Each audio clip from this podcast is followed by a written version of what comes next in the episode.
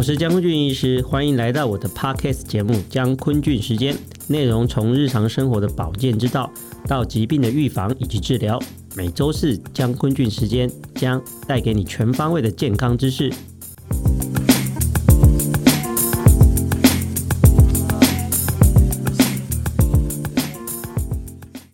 Hello，大家好，欢迎大家收听我的 Podcast《江坤俊时间》，我是江坤俊医师。今天要跟大家聊什么呢？就是女性的头号杀手——乳癌。但是我今天聊乳癌的方式，可能跟你平常听到我讲乳癌可能比较不一样。我今天不想要帮大家上课哈，所以我不想要跟你讲什么乳癌的危险因子是什么啊，怎样保护自己不要得乳癌啊，得到乳癌要怎么治疗啊。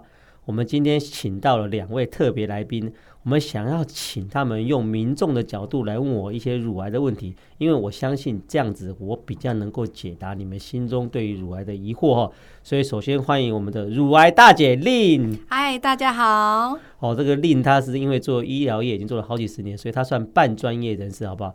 那我们欢迎我们的乳癌小妹婷婷。Hello，大家好。乳癌婷婷，她就是完全的残废人士，好不好？可以叫做半残人士。听说她现在出去外面停车都可以停残障车位，妇女的哦，妇女保障车位，是不是？好不好？不然婷婷，你有什么乳癌的白痴问题想要发问一下？嗯，我自己比较想要知道的是，因为我的堂姐是自己本身有乳癌，对，然后我想要知道这种东西有没有家族史。好，对。所有的癌症通通都有家族史哈，为什么？因为癌症永远都是基因加上环境哈，只是每个癌症的家族的那个基因的力量并不一样哈。以大肠癌而言的话，其实它基因影响的大概只有百分之十而已，百分之九十是吃出来的。所以我们常常讲大肠癌是可以靠吃就预防的一个癌症。那乳癌它它的基因的遗传性到底有多强？其实比大肠癌强了一些，但是也没有到多强了哈。我们现在统计来看，如果二等亲之三等亲之内，哈，像你的堂姐就算你的三等亲之内了嘛。如果有人得到一个堂姐得到乳癌的话，基本上你得到乳癌的几率就大概是人家的二到四倍，其实快要到四了。如果有两位堂姐得到乳癌的话，那你得到乳癌几率就是人家的八倍了，好不好？当然有一个可能，你可以去避免到这个问题，就是说你可以问一下你妈，你搞不好你是捡来的，这样你跟他们就没有任何的亲戚关系，好不好？癌症当然会遗传，只是每个遗传性不大，强度不大一样，好不好？哦，好。哎，确实是半残人士，问的问题还蛮白痴的。是对啊 江咪呢？我想问一下哦，就是我江咪，你不知道你晓不晓得？其实我们女生的乳房啊，也会有左边、右边大小不一的这种情况。那如果左右的大小不一，或是乳房的形状改变，这是我们是不是很紧张，要赶快去找医生呢？好，所以我常常在讲哈，就是第一个，乳房两边大小不一样，是不是一定有问题哈？我常常问你哈，请问你的左手跟右手有没有一样长？你的左手跟右手的力气有没有一样大？哦，很少人一样长嘛，也很少人一样大嘛，所以我才讲你的左乳跟右乳长得比较不一样，又有什么关系呢？这是天生的，好不好？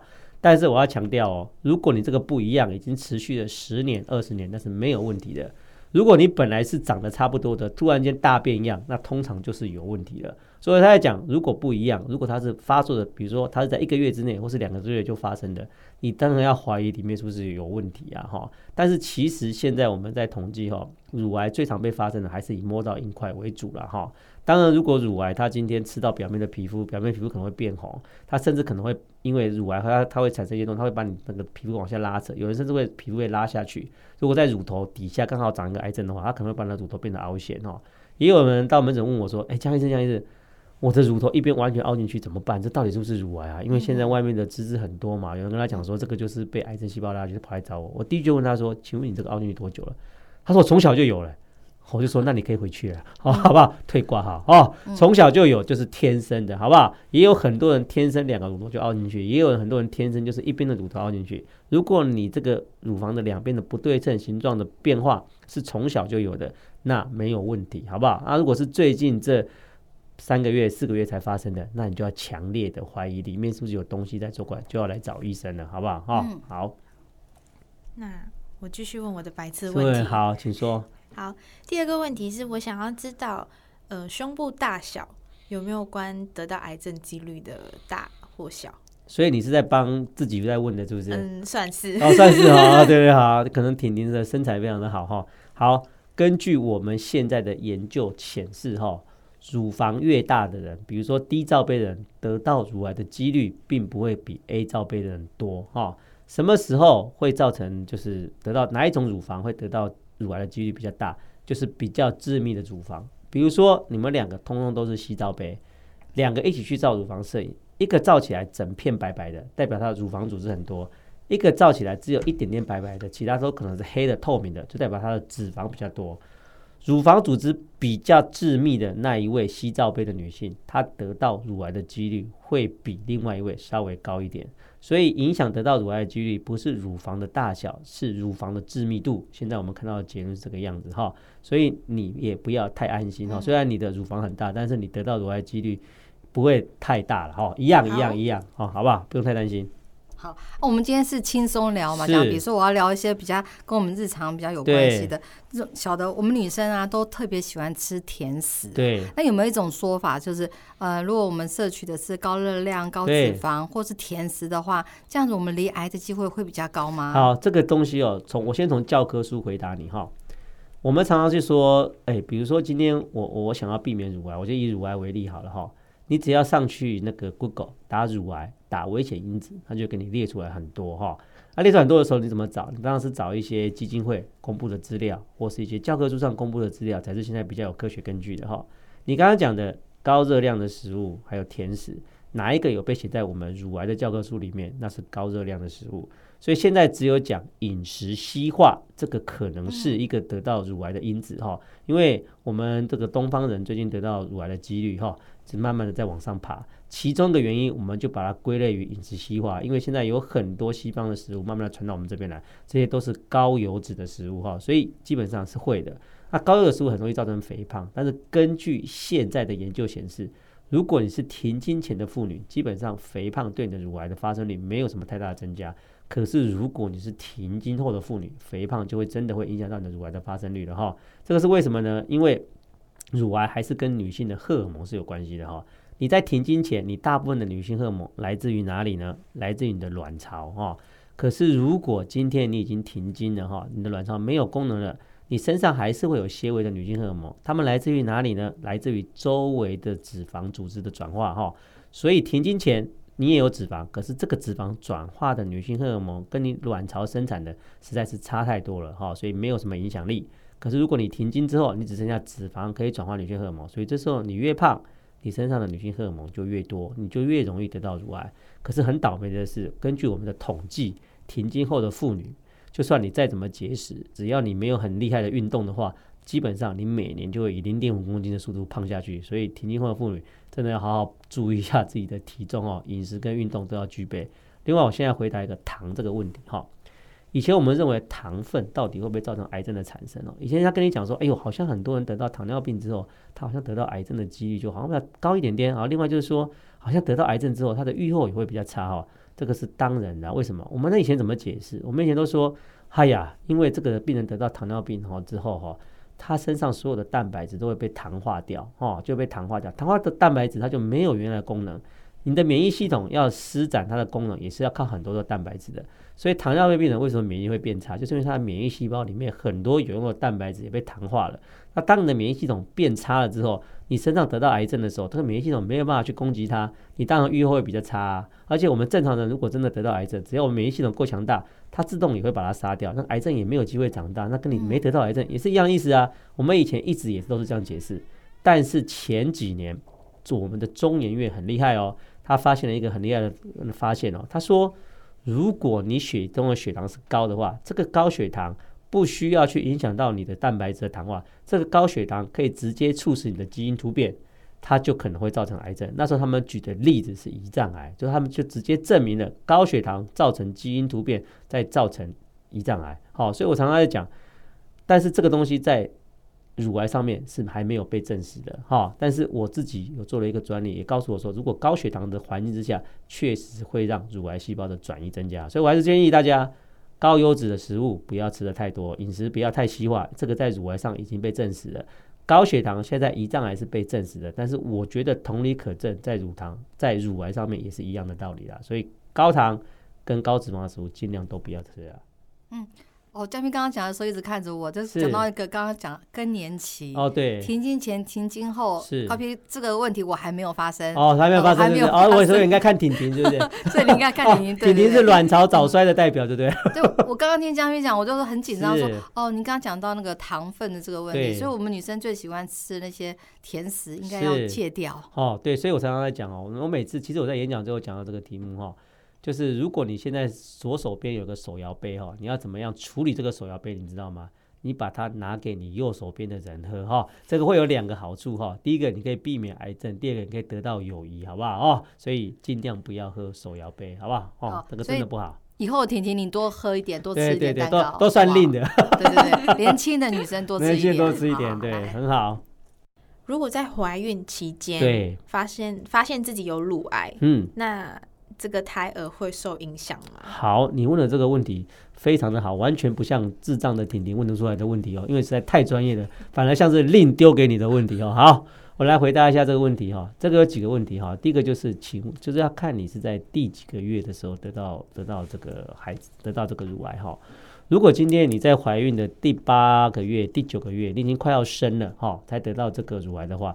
基本上，大部分的医生都会建议你说：“哎，那个就生下来之后，我们赶快处理掉就好了，因为只差一个月的时间，哈，基本上不会影响太大。那如果你在怀孕的第一个 trimester，可能就在前三个月得到的话，我们医生可能就会跟你讨论了，哈，这个到底是要先把这个孩子给流掉，我们专心治疗你的乳癌，还是怎么样？哈，这个要考虑的问题是这这一个哈，所以跟你在怀孕第几周诊断出来乳癌有关系。第二个，我讲一个更实际的哈。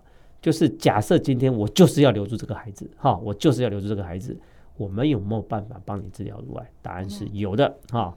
今天如果你已经怀孕到第六个月、第七个月了，我要告诉各位，根据现有的文献显示，你去打一些化疗，基本上不会对胎儿有什么太大的作用，哈。为什么呢？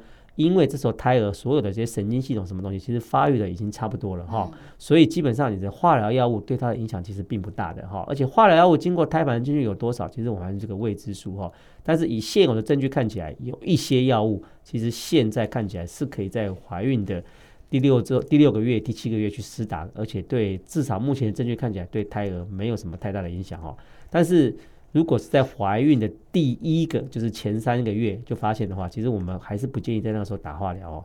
所以很多人就会问我说：“那我如果真的，因为其实很多妈妈都抱着一个心态哦，宁可我受千般苦，也不可伤到我的孩子一根毛哈。”那时候这时候你怎么办哈？就是我我我，因为我们虽然可以跟你这样讲说，大部分的文献都证实说，如果你在怀孕的第三个月之后，可以是是可以试打化疗的，可是很多妈妈都听不进去哈。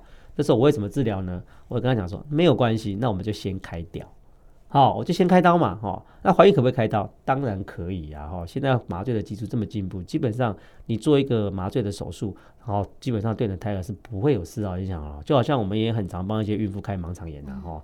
其实你看哦，你帮孕妇开乳癌的刀，跟帮孕妇开盲肠炎的刀，请问哪一个比较可能会伤到你的胎儿？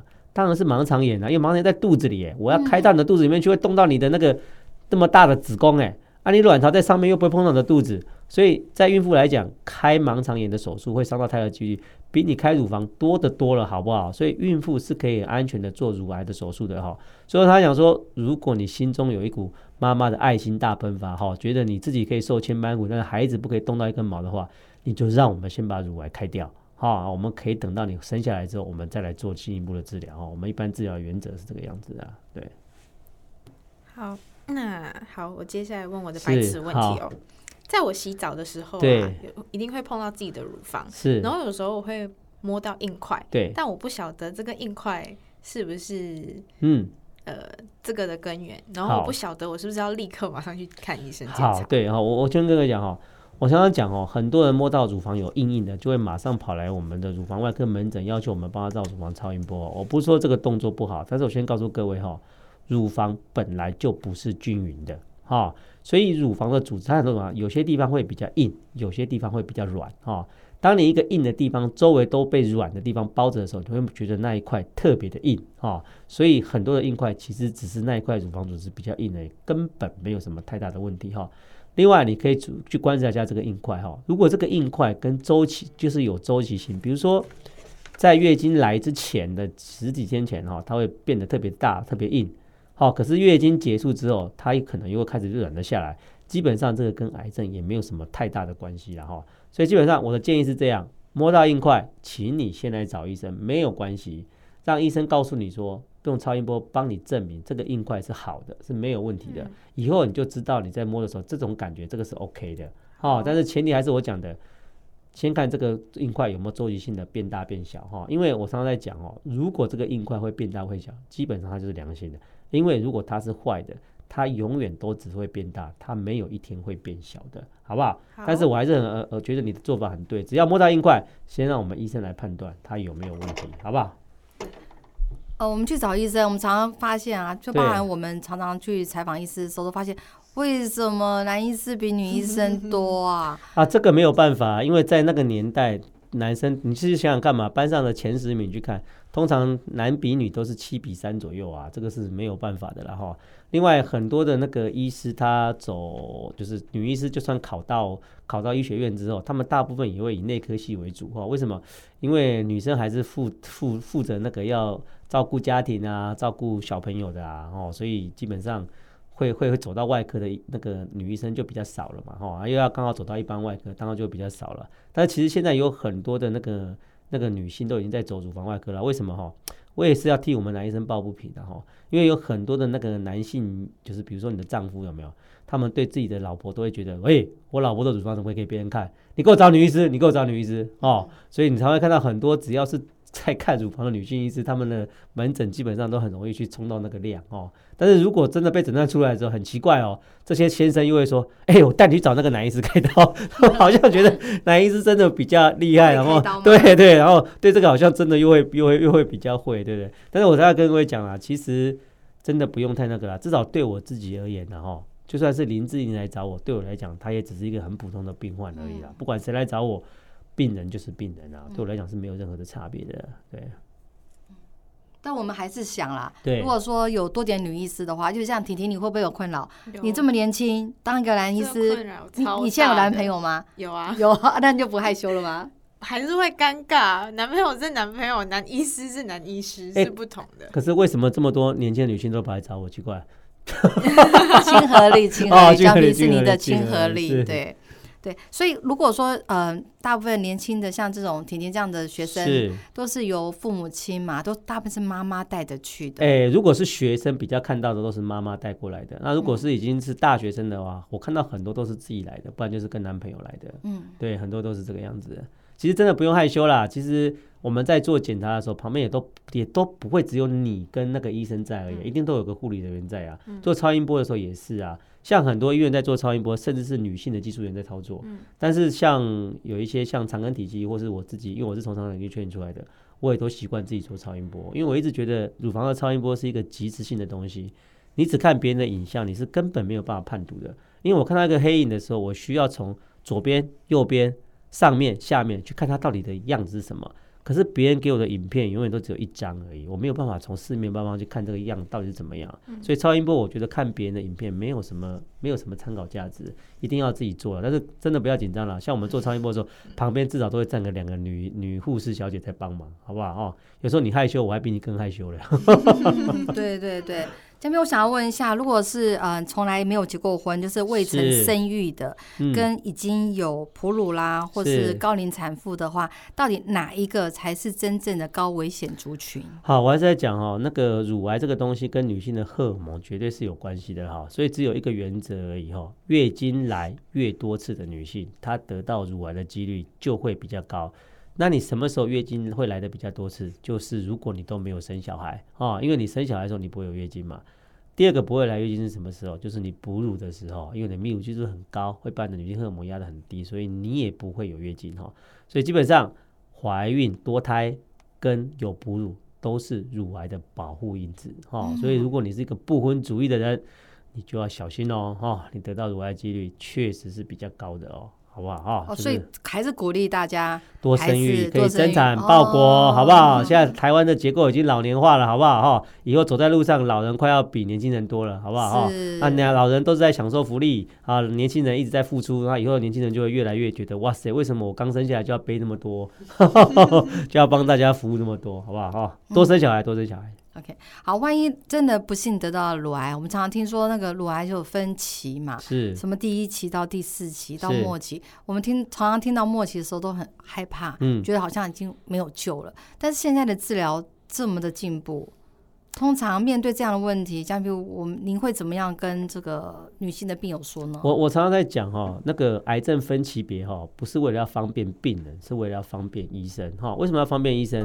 因为我们的治疗常常会根据级别去做一些变化。如果我们可以很清楚的把癌症去分期的话，我们就可以很完善的提供给病人一个治疗计划。所以这个级别不是为病人而定的，是为我们医生而定的，只是要去。引导医生做出一些正确的治疗方向而已，所以这个级别我不认为对病人有多大的意义哈。另外，很多人听到自己第四期就会讲说，完蛋了，末期哈。其实第四期的差别也是很大的嘛。基本上对我们癌症而言，只要转移跑出去，它就叫做第四期。那我只想问你哦，如果今天你是一个乳癌的病患，你肺里面已经转移了二十颗，你肝脏里面转移了三十颗，请问你是乳癌第几期？当然是不可否认的第四期。可是今天一样的 case，你是乳癌。你肺转移了一颗，你肝脏也是转移了一颗，请问你是乳癌的第几期？你也是第四期啊。可是这两个第四期会一样吗？当然不一样啊，因为同样只要是转移出去就叫第四期，可是转移了二三十颗那个，当然比转移一颗那个严重非常非常多嘛，哈。所以来讲，即使是第四期，它也是有严重度的区分的哈。只是我们现在就只有很简单的把癌症分成第一期、第二期、第三期、第四期。第四期我们就没有再分什么，你是第四期严重型、轻微型什么型的，所以第四期就是就是转移出去哦。那另外就是。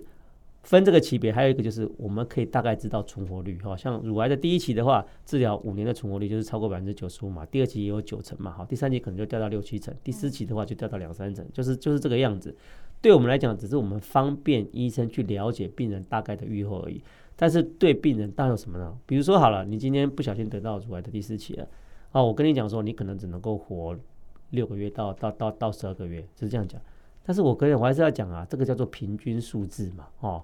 我跟你说，假设乳癌的第那个第四期平均存活是十个月，平均是什么意思？就是大家加起来除以除以除以这个个数嘛。那有没有人乳癌第四期活到五年以上的？当然有啊。有没有乳癌第四期只能活一个月的？当然也有啊。所以我每次会跟病人讲说，他如果来是乳癌第四期很严重，我就跟他讲，你不努力，你怎么知道你是哪？你是是你会走到哪条路？没有人可以在事前告诉你。哦，很多人在治疗之前的时候，他就问我说：“江医师，那你现在告诉我，我要用这个药，你告诉我它可以让我活多久？”我说：“你要我跟你讲数字，我说平均拉长六个月。”他说：“才六个月哦，那我不要，那我因为我我受这么多苦，只能活多活六个月，那我干嘛？那我干脆去游山玩水好了，我多玩玩。”但是我跟他讲说：“那是平均来说六个月，你怎么不你怎么不想想？你有可能是被拉长六年的，哦，啊，六年之后，搞不好我们又有新药，又再帮你拉六年，这样你就已经十二年了。”哦，所以常常我会希望，就是我常常会跟我的病人讲，数字真的只是一个要跟你解释的东西而已，但是永远都会有例外的。我会告诉我的病人说，如果你不努力，你就不会是那个例外。哦，你不努力，你就永远都是那个活不到六个月的那个人。可是如果你努力，你就可能是活到六年、十年的那个人。哦，我们还有一些乳癌第四期的病患，被我们治疗半年之后，我再帮他做直肠扫描，连癌细胞都找不到了。哦，所以从永这个世界上哦，永远都。不会缺少这种例外了哈，你不努力，你就不会是那个例外了。我接下来想要问，嗯，应该蛮多年轻女孩子想要问的问题，是就是关于隆乳是。隆胸这一部分，因为隆了就是假的嘛，其实，所以到底摸不摸得出自己还有没有硬块之类的？OK，好好，现在隆乳的主要的方法是放在你的胸大肌后面，所以你摸到的会是你自己的乳房。你懂我意思吗？你摸到的不是假奶，嗯，假奶不是在乳房之前，假奶是在乳房之后，是在肌肉之后。嗯，所以现在的隆乳都会跟你讲说啊，你摸起来那个感觉跟你原来乳房一模一样。废话，当然一模一样，我就是在摸我自己的乳房啊。你们你放了假的在后面，我又摸不到。哦，所以基本上隆乳，假设你是我讲那种放在胸大肌后面的，它并不会增加你得到乳癌的几率，而且对我们的一些检查，不管是乳房摄影或是乳房超音波，都还是可以执行的。啊，而且你摸的技术，如果你会摸的话，其实也没有什么很大的差别。但是我没有那么建议隆乳了哈，因为很贵哦，刚开始会蛮痛的，好不好？哦，我们是帮我们朋友问哦，对对，通常通常这种问题都是帮朋友问，不是我们要做的，都是别人，不是我们要做的，都是别人啊。对，哎，那个江斌，那你有没有建议吗？女性的乳房啊，大概是以东方女性的话，它是什么罩杯你觉得是刚刚好的、啊？就是不用再去想这些。你现在在问我的审美观念是不是？是的。呃，我跟你讲哈，我讲真的，我觉得乳房有就好了，好不好？哦，我讲真的，真的不知道呢。我我我我我有很每次那个我的朋友、小学同学在开同学会的时候，他们都跟我说：“哇塞，我好羡慕你哦，每天都可以看那个女生的乳房。”我就只跟他讲说：“你怎么不去羡慕妇产科医师啊？”哦，哎、欸，拜托我。到底看过多少个？我自己都不记得了，我怎么可能会有任何的感觉哈？我我真的讲了哈，就是我我真的觉得女性的那个罩罩杯本身对我来讲哈，当然对有一些男性他可能是怎么样怎么样哈，所以我还是要想说，一你去这个问题，你去问你的男朋友就好了哈，问你的老公就好，你老公可以接受就好了哈。可是如果你的男朋友只在乎你的胸部的话，你就真的要考虑一下，你要不要换一个男朋友了，好不好？哦，女生的胸部，我觉得。对我来讲啊，哈，我觉得有就好了，好不好？嗯、我没有，对我是没有什么特别的喜好，嗯，哦，没有，你也可以怪归咎于我看太多了啊，我是真的没有什么特别的感觉。是，哎、啊，我最后要问一个问题，江皮，就是你刚刚讲到天经后的妇女嘛，我也是帮我的朋友、嗯、姐姐们问的，我知道你还离二十年才会停经，我知道，对对对，大大部分停经后的女性，她们会有一些像。呃，蜂胶啦，多摄取一些那个女性的保健之类的，哦、对，对。那那些事实上，我认为都是补充一些女性荷尔蒙的产品嘛。嗯、那刚刚有讲到乳癌跟荷尔蒙是有很大的关系，所以到底可不可以吃这些保健食品呢？好，我要先替蜂胶跟蜂王乳去证明一下哈，纯正的蜂胶哈，假设它上面的原料写的都没有骗你的话，请问它有含女性荷尔蒙吗？没有的。蜂王乳里面，你如果它的成分没有骗人，我强调没有骗人的话，里面是没有女性荷尔蒙的哈。可是市面上有很多的蜂王乳的产品哈，它为了让女性吃起来有感，它可能会故意去添加一些女性荷尔蒙啊，就会让那个女生吃起来好像真的觉得身体比较舒服。当然啦，一些停经的妇女，你本来就是缺女性荷尔蒙，你去补充这些女性荷尔蒙，当然会比较舒服啊。所以我才讲哈，如果你补的是纯正的蜂胶蜂王乳的话，基本上对你是没有什么影响的哈。另外就是我要回答另外一个问题哦。很多人在得到就是在停经的前哦，所谓的停经症状跑出来的时候，非常非常的不舒服，可能脾气会很差，可能睡眠会很差啊，可能脾气差到她全家都很倒霉哈，她老公被她批到逼逼歪歪的哈。可是这时候医生就会建议她说，那不然你补充一点点那个女性荷尔蒙哈，死都不肯啊？为什么？他就跟你讲说，你想害死我哦？补充女性荷尔蒙会得到乳癌，我为什么要吃哈？他们就宁可去。去忍受这些不舒服哈，叫她吃安眠药，说睡不着，叫她吃安眠药，他不肯。他说这不是会上瘾哦，是什么都不要哦。我还告诉各位哈，如果今天你的停经症候群哈真的非常严重，已经严重到你日常生活的话，我会建议你补充适量的女性荷尔蒙哈。为什么要这样告诉你哈？因为你补充女性荷尔蒙，现在我们的研究是这样哈，如果你补充女性荷尔蒙在五年之内的话。基本上是不大会增加乳癌的发生率的哈，所以我会建议你还是要补充，因为生活品质还是非常非常的重要的哈。你补充了五年之后，对，也也许不一定要到五年啊，没有说一定要补充五年，你补充一年两年，好，再慢慢的把它的那个剂量慢慢调下来的话，其实有时候那个停经症候群就大幅的改善了。我还是觉得。生活品质非常非常的重要，好不好哈？所以不要为了怕得到乳癌，当医生跟你建议说哦要补充女性荷尔蒙的时候，你就以为这个医生跟那个跟你的先生在合谋害你的保险金，好不好？没有没有没有，我们是为了你的那个生活的品质着想，好不好？而且这种低剂量的女性荷尔蒙的补充，在五年之内基本上不会影响到，不会增加你得乳癌的几率哦，还是可以放心补充的，好不好？好，以上就是今天的。江坤俊时间哦，非常欢迎你们收听我的 podcast 哦。希望我们今天对乳癌的分享有解答到你心中的疑问哈。如果没有办法解答你心中全部的疑问的话，我们下次就会邀请更白痴的姐妹花来问你们一些乳癌的问题，好不好？好，我们下次见，拜拜。拜拜。